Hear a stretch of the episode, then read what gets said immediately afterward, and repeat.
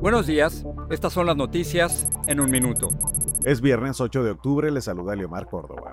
El Senado votó en la noche del jueves a favor de subir el techo de la deuda hasta diciembre. La moción pasa ahora a la Cámara de Representantes que se espera que lo apruebe pronto. El acuerdo entre republicanos y demócratas evita una crisis inmediata de cesación de pagos del gobierno federal, pero posterga para diciembre una solución más a largo plazo.